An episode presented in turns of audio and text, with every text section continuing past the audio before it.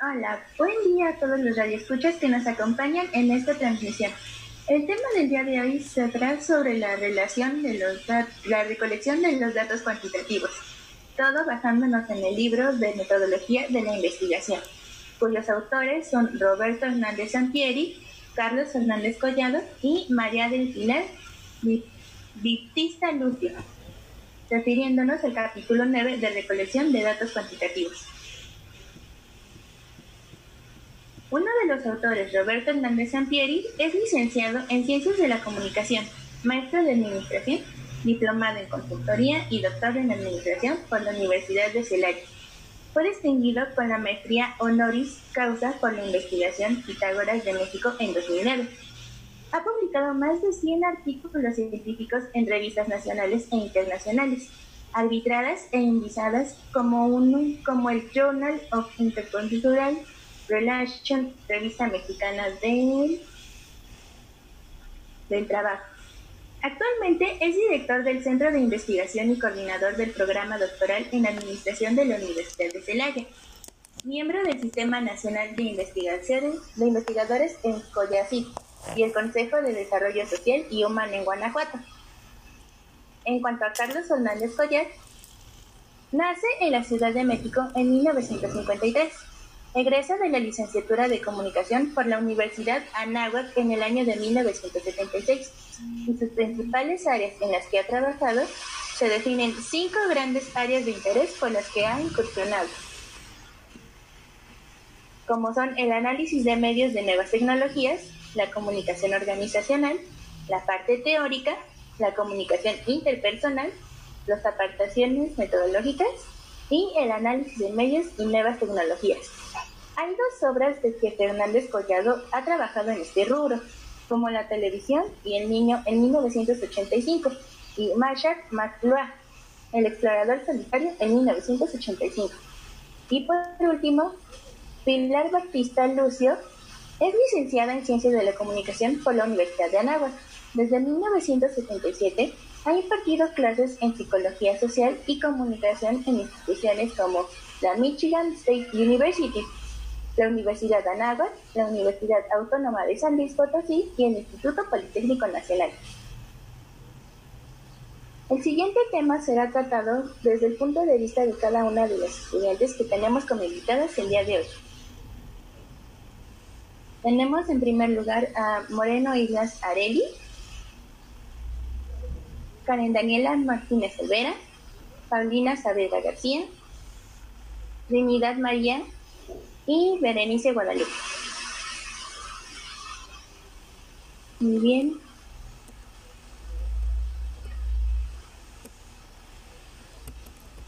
La recolección de datos cuantitativos es el paso número 8 en la investigación cuantitativa, según Hernández Santier. En este debemos definir la forma idónea para recolectar los datos, al igual que elaborar un instrumento, seleccionarlos, aplicarlos, obtener datos y decodificarlos, para por fin archivarlos y prepararlos para el análisis por computadora. Para la construcción de elementos, vamos a seguir 10 pasos. 1. Redefiniremos los fundamentos.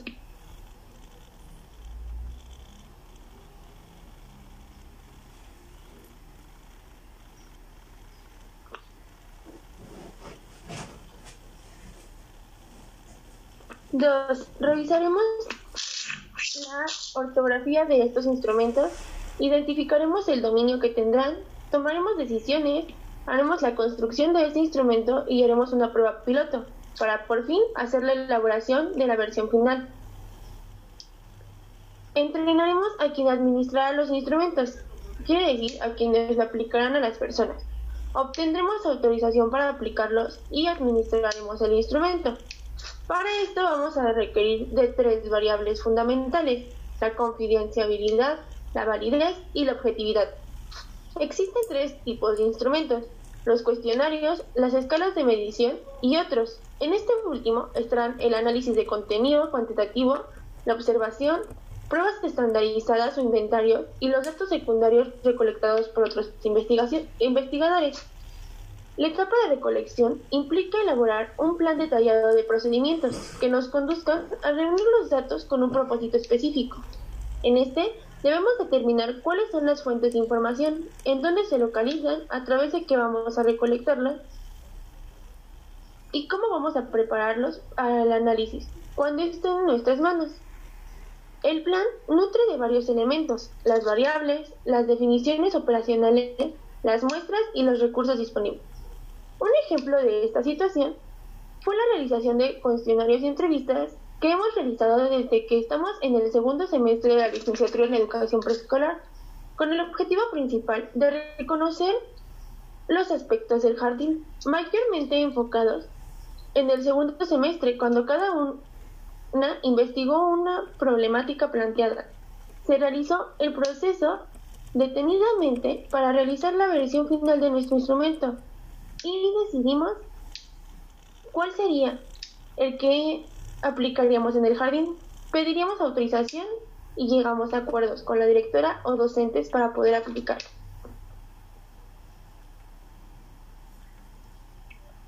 Otro aspecto que es importante saber para la recolección de datos es la medición. En la vida diaria medimos constantemente. Por ejemplo, el levantarnos por las mañanas miramos el reloj y medimos. La hora, al bañarnos ajustamos la temperatura del agua en la tina o la regadera. Otro ejemplo que podemos medir en el jardín de niños son las actividades. Al, al planear medimos el tiempo para poder para no perder la atención de los niños. Entonces, ¿qué es medir? Stevens 1951 nos dice que es asignar números, símbolos o valores a, los, a las propias propiedades de objetos o eventos de acuerdo con reglas.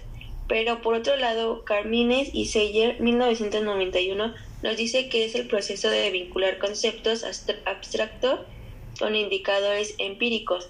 En este proceso, el instrumento medición o de recolección de datos tiene un papel central y sin él no hay una observación clasificada. Por otro lado están los instrumentos de medición, que son aquellos que registran datos observables que presentan verdaderamente los conceptos o las variables que el investigador tiene en mente. Eh, en términos cuantitativos, en capturar la, la, realidad debe capturar eh, y que en 1905 eh, lo señalan de la siguiente forma. La función de la medición es establecer una correspondencia entre el mundo real y el mundo conceptual. El primero provee evidencia empírica y el segundo proporciona modelos teóricos para encontrar sentido a este segmento del mundo real que estamos tratando de descubrir. Pero en esta, pero se estarán preguntando, ¿qué requisitos debe cubrir un instrumento de medición? Todo, toda medición o instrumento de recolección de datos debe reunir tres requisitos esenciales y muy importantes que son la confiabilidad, validez y la objetividad. Primero, la confiabilidad es un instrumento que se refiere al grado en que su aplicación repetida al mismo individuo u objeto produce resultados iguales. Por ejemplo, hoy se hacen las evaluaciones a los niños preescolares y en un mes se vuelven a hacer. Así coinciden, si coinciden o son muy similares, es confiable el instrumento. Sin embargo, si las evaluaciones son muy diferentes, entonces ese instrumento no es confiable para la recolección de datos. Eh, el siguiente es la validez y se refiere al grado en que un instrumento realmente mide la, variable que pretende medir. La validez es la cuestión más compleja que debe alcanzarse en todos los instrumentos de medición que se aplica. Por ejemplo, un instrumento válido para medir la inteligencia debe medir la inteligencia y no la memoria, o bien hacer un instrumento que, te, que te permita conocer el contexto sociocultural del niño y de la familia y no de del contexto de la familia.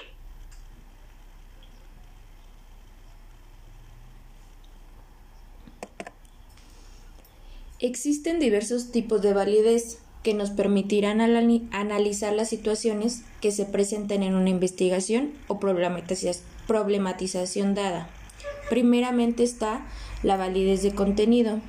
Esta se refiere al grado en que un instrumento refleja un dominio específico del contenido de lo que se está midiendo.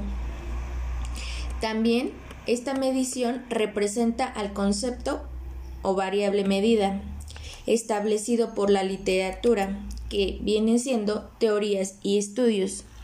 Esta validez de contenido responde a interrogantes como ¿el instrumento mide adecuadamente las principales dimensiones de la variable en cuestión? O en cuestionarios responde a la interrogante de las preguntas que también representan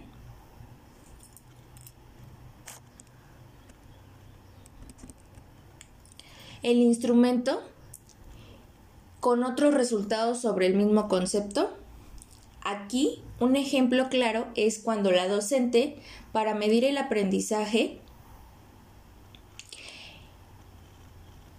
de en cuanto a la falta de evidencias para las evaluaciones no que no existen puede decir que la validez de contenido no se puede ver reflejada cuando solamente una docente muestra evidencias del trabajo de los niños, siendo que todas las evidencias de los demás grupos se deben de ver reflejadas.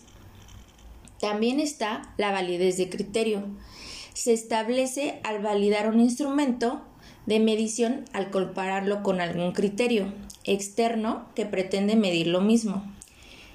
Se juzga la validez del instrumento y éste responde las interrogantes de ¿en qué grado el instrumento comparado con otros criterios externos miden lo mismo? ¿Qué tan cercanamente la puntuación del instrumento se relaciona con otros resultados sobre el mismo concepto.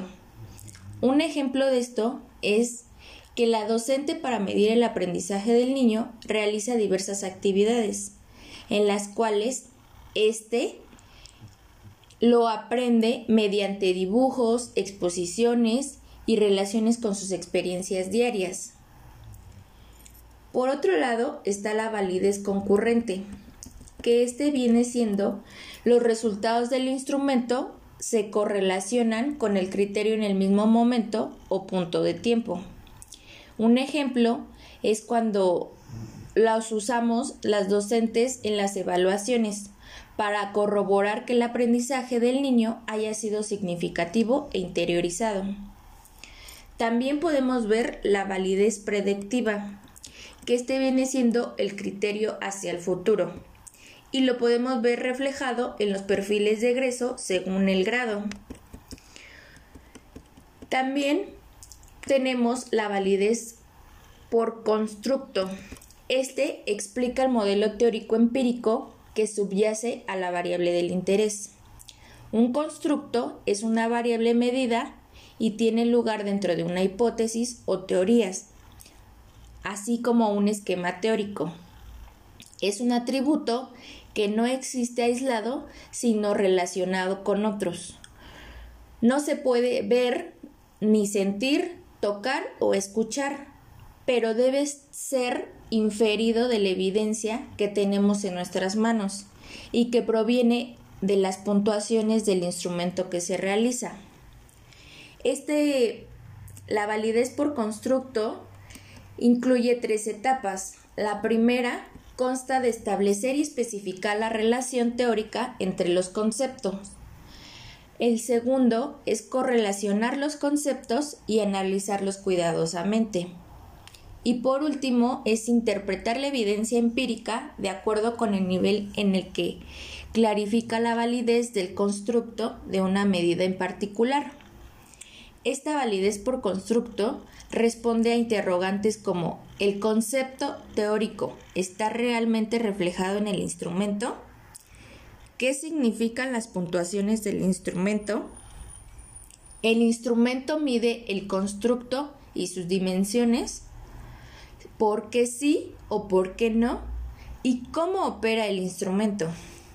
Aquí el ejemplo es ante la problematización que arrojan los padres de familia al exponer sus inquietudes respecto a que los temas vistos en clase no son adecuados a los procesos de aprendizaje de los niños y así como a sus necesidades y contextos. La de docente da prioridad a lo planteado por el plan de estudios sin tomar en cuenta el diagnóstico de cada niño. Por último, está la validez de expertos. Esto se refiere al grado en que aparentemente un instrumento de medición mide la variable en cuestión de acuerdo con expertos en el tema. Un claro ejemplo es cuando las docentes generan una etiqueta o diagnóstico a un niño que presenta ciertas conductas como distracción, hiperactividad o la falta de interés para ciertas actividades y lo catalogan como una, alguna alteración cognitiva, siendo que solo un especialista puede dar este diagnóstico. En este caso, dentro de las instituciones sería la maestra de UDI en conjunto con médicos o psicólogos externos.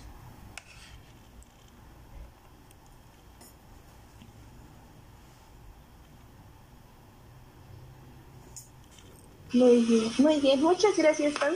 Bueno, en síntesis, podemos decir que lo que nos acabas de mencionar es de que si tenemos suficientes evidencias de todos estos, de estos tres criterios, de la, este, del criterio de constructo y contenido, vamos a tener seguridad de que todo lo que nosotros estamos midiendo con estas evidencias va a permitir que nosotros representemos adecuadamente esta variable. Bueno, este, hasta, bueno, quiero aportar un poco. Este, la confiabilidad y la validez tienen que ser muy efectivos en este tipo de investigaciones, porque los instrumentos de medición deben ser confiables, tienen que ser válidos. Pues si esto no se da de esta manera, pues nuestros instrumentos no van a tener ninguna validez, tienen que, como ya lo mencionaba, tienen que ser confiables. Por lo tanto, tenemos que construir instrumentos de medición, pero conociendo bien nuestra variable, lo que queremos saber. Y pues a la vez tenemos que sustentar esto, este tipo de contenido, porque vamos a tener instrumentos y la información, pero esa información puede estar al azar, necesitamos sustentarla, reforzarla con algo. Y bueno, a mí me parece que existen algunos factores que nos impiden que nosotros tengamos una validez con nuestra información. Así que pues creo que esto lo daría como unos tips para que tomen nota, mis queridos de escuchar, es que algo que afecta que nuestra información no sea confiable es la improvisación. Nosotros a la ligera podemos decir, ah, sí, vamos a hacer nuestros instrumentos, sí, porque este se ve muy cool pues no, amigos, necesitamos elegir instrumentos que sean válidos. Construirlos de, requiere de conocer nuestra variable y sustentarla, como lo mencionaba antes. Otro factor que siento que es muy, en el que recaemos mucho, es el uso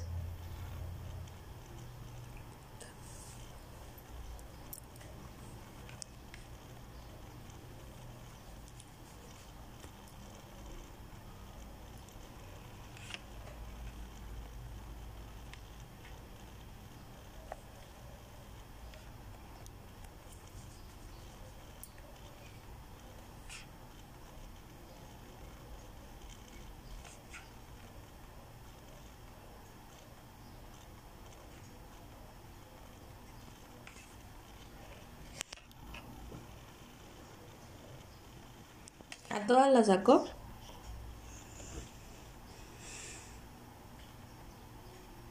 Bueno. Ay, estoy hablando con el micrófono apagado. Pero sí, a todas nos sacó. Mm.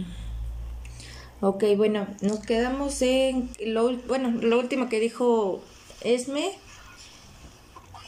Ya ¿Cuánto tiempo llevamos? 18 minutos. No manches, no, tiene que quedar en 10.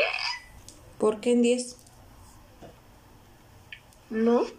Pues no, no dijo. que se van a dormir. No, según yo no dijo tiempo. Es ah, que no podemos reducirlo tanto, o sea, es un tema medio extenso. muy extenso. ¿Ya está Esme aquí? Sí, ya estoy aquí. ¿Te acuerdas en qué te quedaste, Esme? Sí, era en un factor que impide Ok. que tu instrumento sea, esté bueno. Este, paré la grabación, entonces ah, seguimos a partir de ahí. Ujú. Ok, entonces, uno, dos, tres. Bueno, los instrumentos desarrollados en el extranjero es un factor que también nos afecta. ¿Por qué? Cuando nosotros hacemos, aplicamos un instrumento de evaluación para medir que es de nuestra variable, tendemos a ocupar instrumentos que no se han aplicado en ese país. Ocupamos, no sé, tal vez algo que se aplicó en Europa o en África, yo qué sé.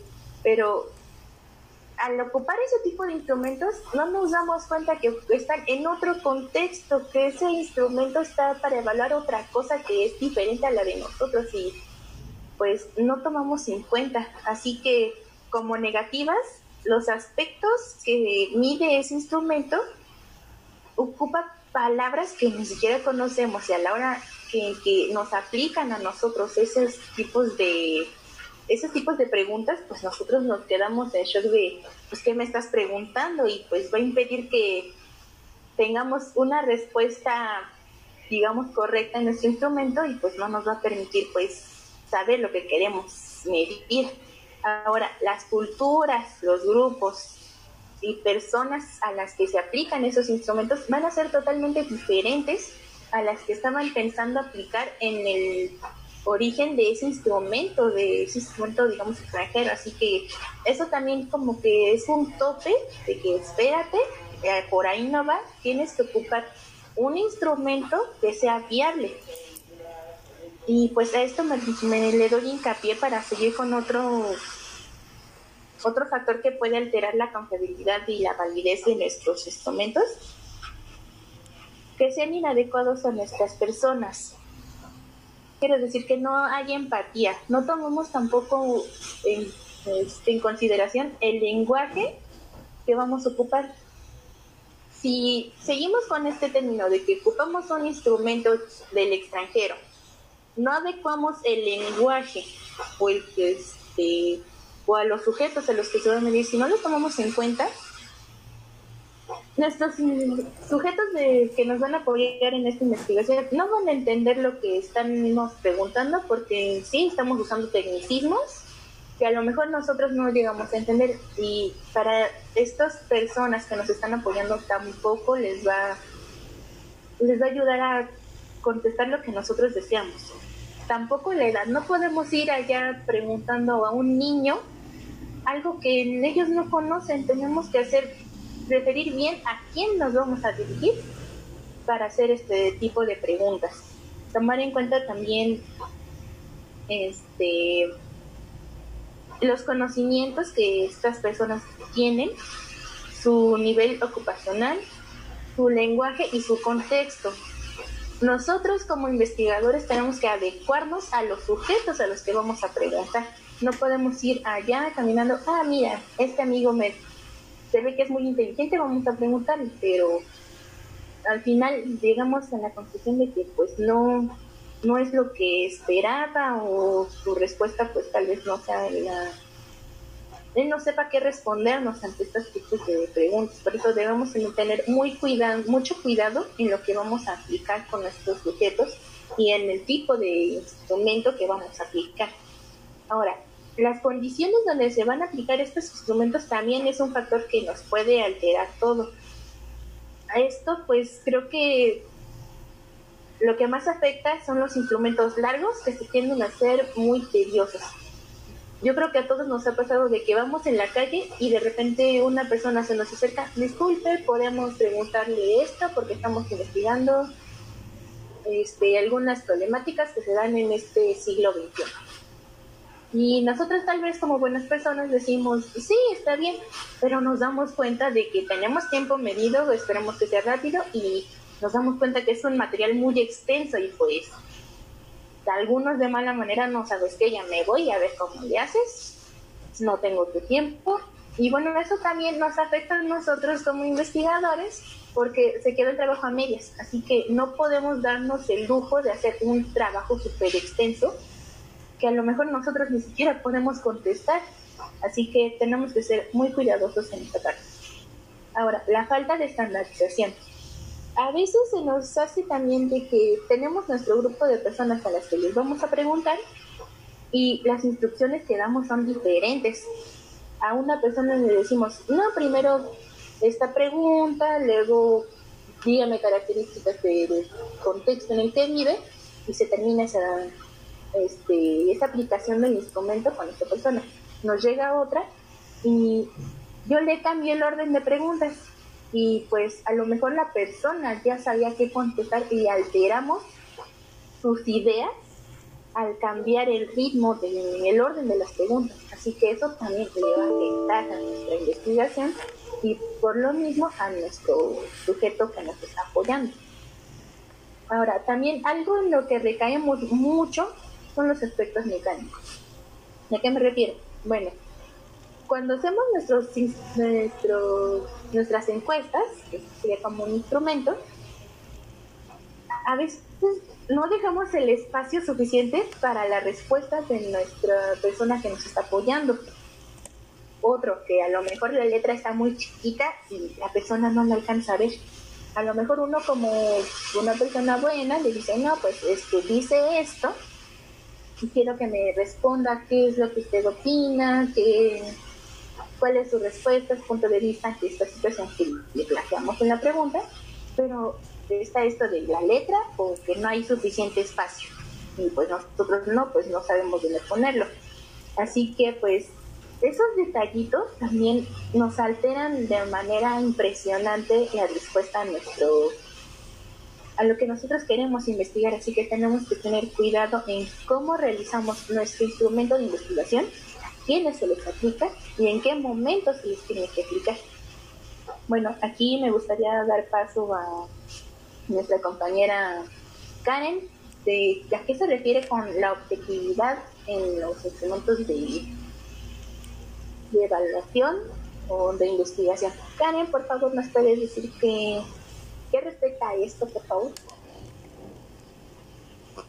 Muchas gracias, Elme. Bueno, la objetividad en un instrumento de medición, la objetividad se refiere al grado en que es permeable a la influencia de los sesgos y tendencias del investigador o investigadores que lo administran, califican e interpretan. Mertens 2005. Las tendencias ideológicas, políticas, religiosas o la orientación sexual influyen negativamente por su sesgo contra un grupo étnico o el género femenino. La objetividad se refuerza mediante la estandarización en la aplicación del instrumento y la evaluación de los resultados, así como al emplear personal capacitado y experimentado en el instrumento. Los estudios cuantitativos buscan que la influencia de las características y las tendencias del investigador se reduzca al mínimo posible. Lo que insistimos es un ideal, pues la investigación siempre es realizada por seres humanos. Un claro ejemplo de la objetividad vista desde el punto de vista de la problemática observada en la junta que se realizó para la entrega de evaluaciones de los niños del grupo segundo A correspondientes al Jardín de Niños El Pípila acerca de los contenidos con un grado elevado de dificultad de acuerdo a su edad, los cuales eran impartidos durante las clases, a lo que la docente recordó cuál es el objetivo de la educación, que es poner a su alcance las herramientas que necesitan con la finalidad de preparar a los niños para la vida. Ahora bien, ¿cómo se sabe si un instrumento de medición es confiable y válido? En la práctica es casi imposible que una medición sea perfecta. Generalmente se tiene un gran error. Desde luego, se trata de que este error sea el mínimo posible. Cuanto mayor sea el error al medir, el valor que observamos se aleja más del valor real o verdadero. Pero, ¿cómo sabemos el grado de error que tenemos en una medición? Al calcular la confiabilidad y la validez. Un ejemplo de ello sería cómo la docente titular mide la motivación del alumno y esta resulta contaminada por un grado de error considerable. En este caso, la idea de que dicho alumno haya ingresado semanas después del comienzo del ciclo escolar y no tenga el mismo nivel de conocimientos que sus compañeros, por lo que no se le induce a ser parte del grupo. La motivación registrada por el instrumento será bastante diferente de la motivación real de ese alumno. Por otra parte, hablando acerca del cálculo de la confiabilidad y fiabilidad, existen diversos procedimientos para calcular la confiabilidad de un instrumento de medición. Todos utilizan procedimientos y fórmulas que producen coeficientes de fiabilidad. Estos pueden oscilar entre 0 y 1, donde 0 significa nula confiabilidad y 1 representa un máximo de confiabilidad. Los procedimientos más utilizados para determinar la confiabilidad mediante un coeficiente son 1. Medida de estabilidad. 2. Método de formas alternativas o paralelas. 3. Métodos de mitades partidas. 4. Medidas de consistencia interna. Para estimar la confiabilidad de su instrumento, lo, lo, debe aplicar a su muestra y sobre la base de los resultados calcular tal coeficiente. La confiabilidad varía de acuerdo con el número de ítems, es decir, cada una de las partes individuales que conforman un conjunto, que incluye el instrumento de medición. Cada vez que se administra un instrumento de medición debe calcularse la confiabilidad, al igual que evaluarse la evidencia sobre la validez. Por ejemplo, la docente deseaba conocer qué tanto conocimiento tienen acerca de un tema en específico, por lo que decidió probar su fiabilidad a través de la realización de diversas actividades relacionadas con dicho tema, de manera que con cada una se fuera reafirmando si era fiable su conocimiento. Muy, bien. Pues es muy interesante ver cómo las, cómo podemos observar la manera en que se desempeñan los docentes en el jardín de niños ahora y cómo estamos, cómo se vincula esta información a la realidad. Y bueno, es muy impresionante. Este, bueno, ahora me gustaría dar paso a nuestra estudiante que nos acompaña, Berenice. ¿Qué nos puedes decir de esto, de cómo ha sido tu experiencia y cómo estás relacionando algo a la realidad que, que está sucediendo? Bueno, yo les quisiera hablar un poco sobre los diversos tipos de instrumento de medición. Em, el que voy a abordar eh, se conforma de 11 fases, en el que la primera fase es la redefinición fundamental. Se revalúan las variables de la investigación, que son el lugar específico donde se recaban los datos, el propósito de tal recolección, quiénes y cuándo, van a ser medidas las, las definiciones operacionales y el tipo de datos que se requieren obtener.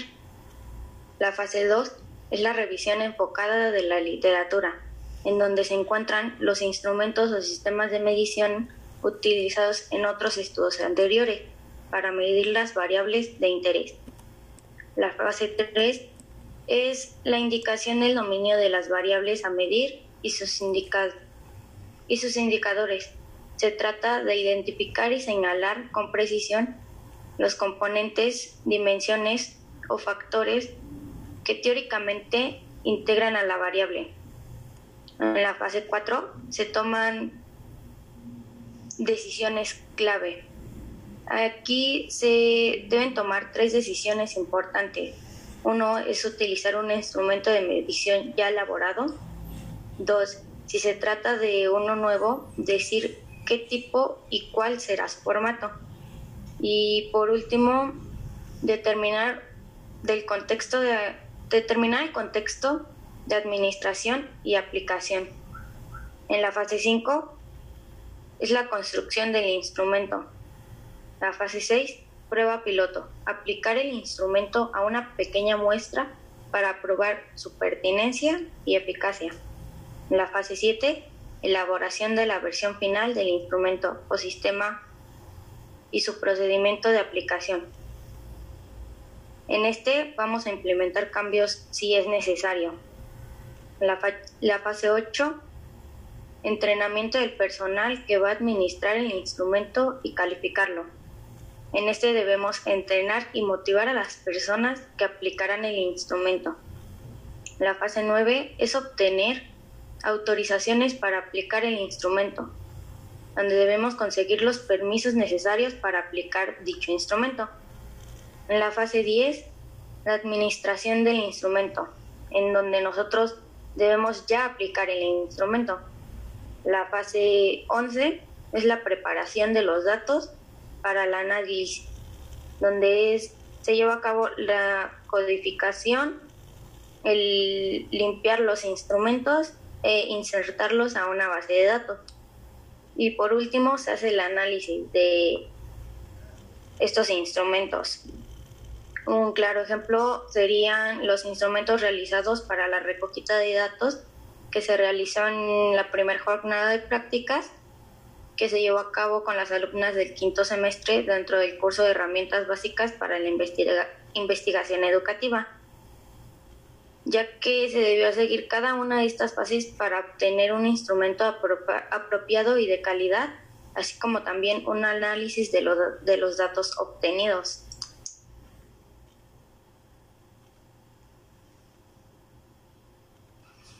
Bueno, con esto damos fin a nuestro programa del día de hoy. Este programa pues fue para poder nosotros saber cómo realizar una investigación cuantitativa, sus fases, cómo tenemos que hacerlo válido y el procedimiento que tenemos que llevar para tener datos verdaderos y confiables. Muchas gracias por acompañarnos queridos escuchas y nos vemos en una próxima transmisión.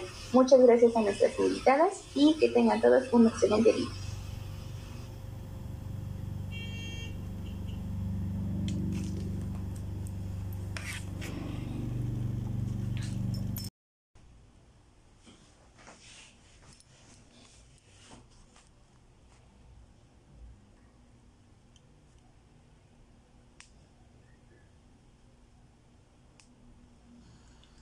Bueno, esta charla se sitúa en el grupo 3.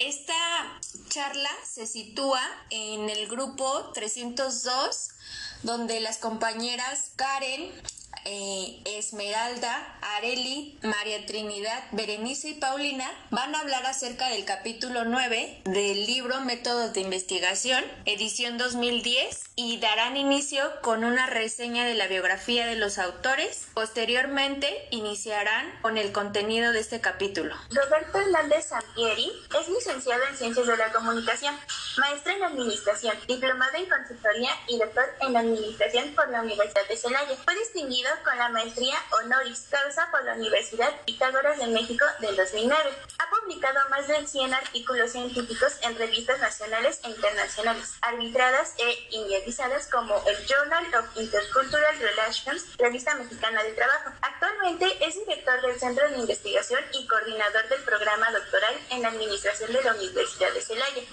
miembro del Sistema Nacional de Investigadores en CONACYT y el Consejo de Desarrollo Social y Humano en Guanajuato. El doctor Carlos Fernández Collar nace en la Ciudad de México en 1953. Egresa de la licenciatura en Comunicación por la Universidad de Anáhuac en el año 1976. Sus principales áreas en las que ha incursionado es el análisis de medios y nuevas tecnologías, la comunicación organizacional, la parte teórica, la comunicación intrapersonal, las aportaciones metodológicas y el análisis de medios y nuevas tecnologías. Hoy hay dos obras de Fernández Collado. Ha trabajado en este rubro de la televisión y el niño en 1985 y Martian Solution, el exportador solitario en 1995.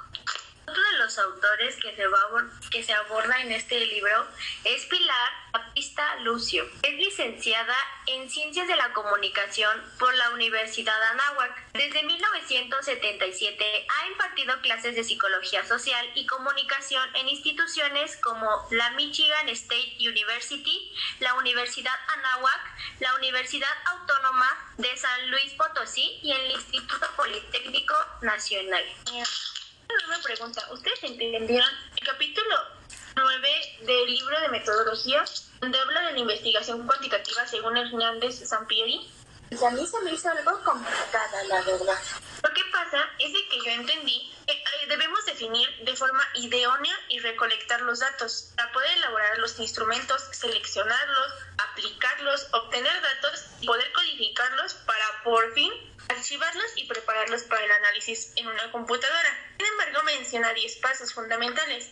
Las definiciones, la revisión enfocada en la literatura, y quiero pensar que se refiere a la ortografía que realizamos en la misma. La revisión enfocada en el dominio, para identificar qué es lo que vamos a abarcar con base en esto. Tomar decisiones, proceder la construcción de este instrumento. Una vez que lo tengamos, vamos a hacer una prueba piloto. Elaboraremos la versión final. Vamos a entrenar a la persona que va a aplicarlo. Después pedir una autorización y poder aplicarlo y recolectar estos datos. Sin embargo, dice que tiene que haber tres rasgos importantes la confidencialidad, la validez y la objetividad.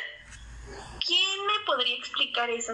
Objetividad va a ver afectada por las ideologías que las personas tienen, tales como la política, la economía, el género, eh, la etnia, la religión. Y un, un ejemplo que yo pude observar en mi jardín fue en la problemática que acerca de los contenidos que tenían un grado elevado de dificultad de acuerdo a su edad, los cuales eran impartidos por mi docente titular, en los cuales recordó la maestra que era que el objetivo de la educación es poner a su alcance las herramientas que los niños necesitan con la finalidad de prepararlos para la vida. Ah, ok, muchas gracias, Karen. Muchas gracias, compañera Karen. Ahora entiendo por qué la objetividad es muy importante en los instrumentos que realizaremos. Pero, ¿me podría explicar qué es confidenciabilidad? Bueno, pues la confiabilidad eh, es como es el primer paso de la medición.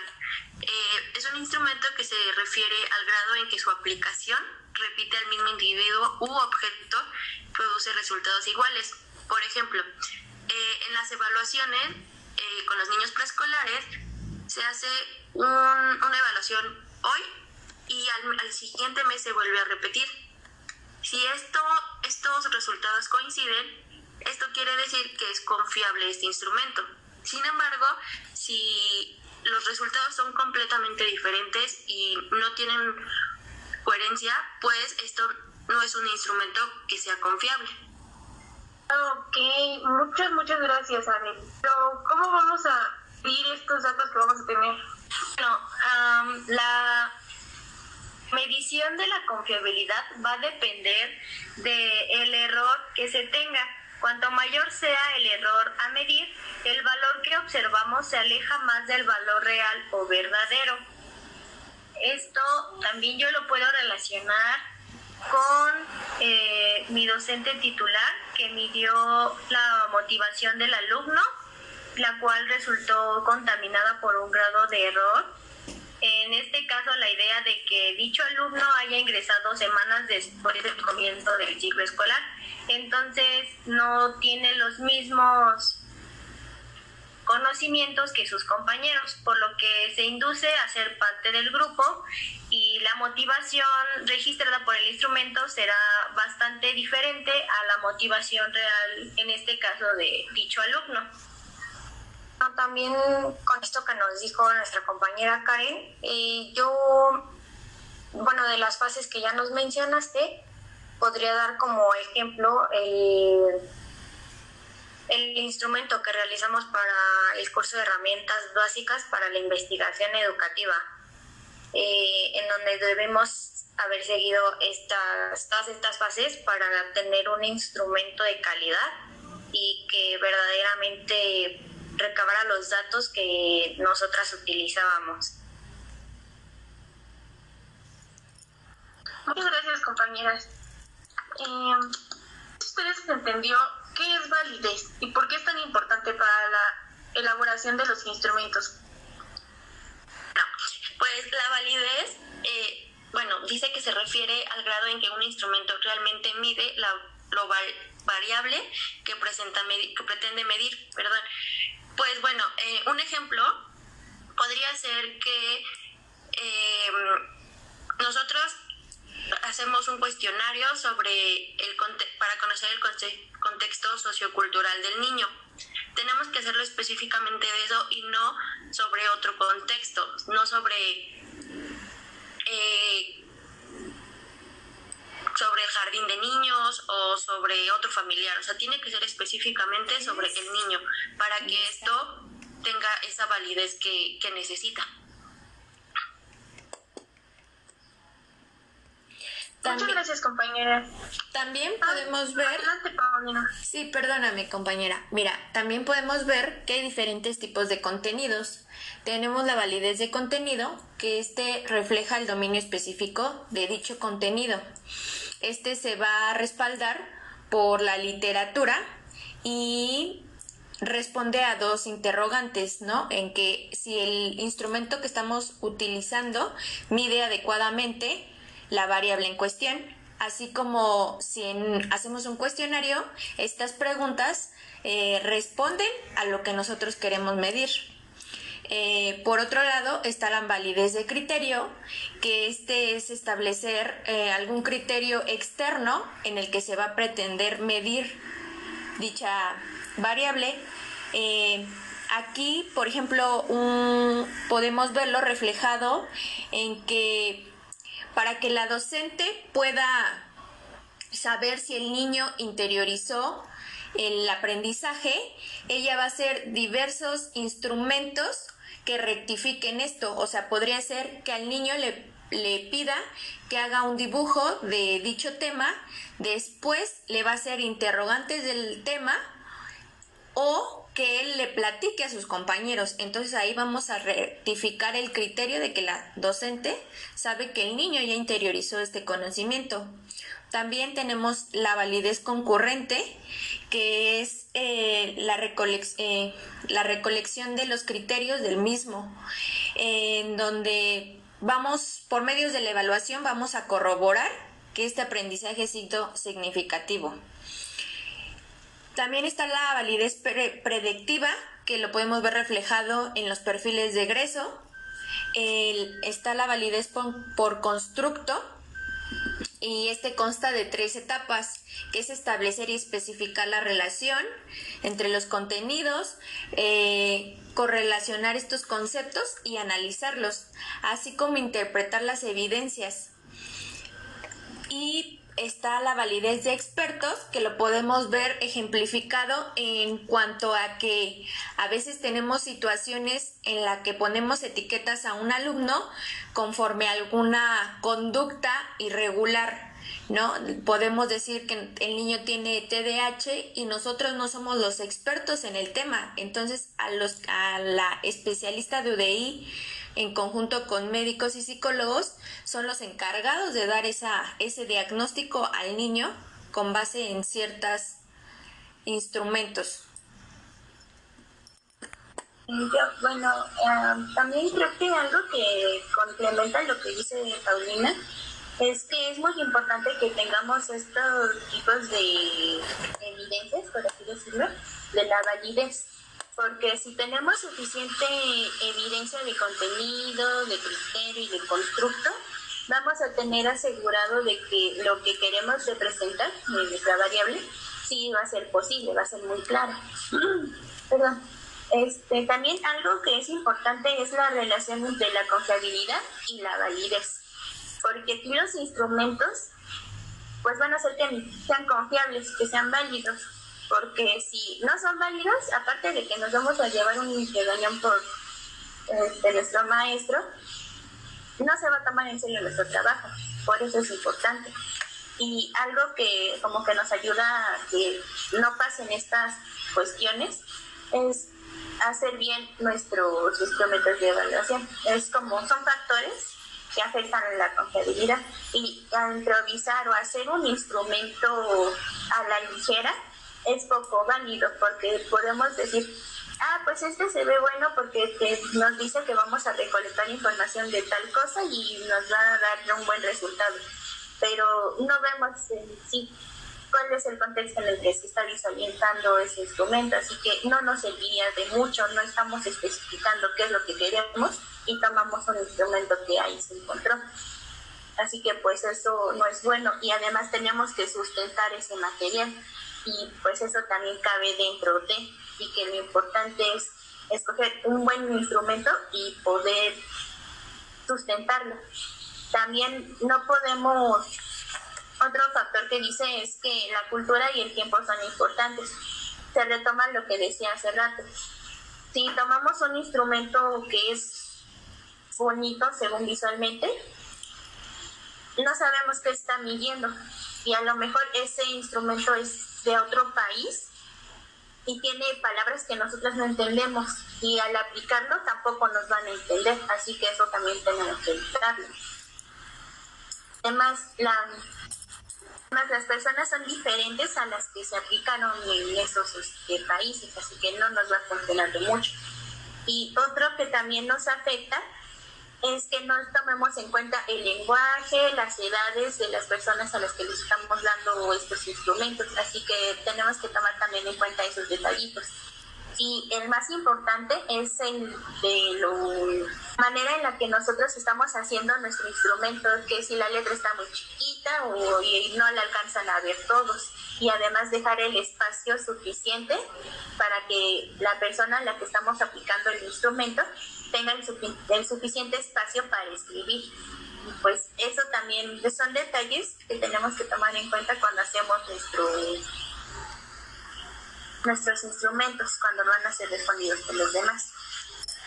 muchísimas gracias compañeras. En definitiva tenemos que ser muy formativas a la hora de realizar esta la construcción de nuestros instrumentos porque tenemos que hacer un plan detallado de procedimientos que nos conduzcan a reunir los datos con un propósito específico. En este debemos determinar cuáles son las fuentes de información, de dónde se localizan, a través de qué vamos a recolectar esos datos y cómo vamos a prepararlos para el análisis cuando ya estén en nuestras manos. Pero sobre todo tenemos que considerar a quiénes les vamos a aplicar estos datos, porque como nos comenta nuestra compañera Esmeralda, si no, si no consideramos esta parte, no podremos tener instrumentos de calidad que realmente nos sirvan para resolver nuestra problemática planteada. Muchísimas gracias, compañeras, por explicarme la lectura del día de hoy. Que tengan un excelente día.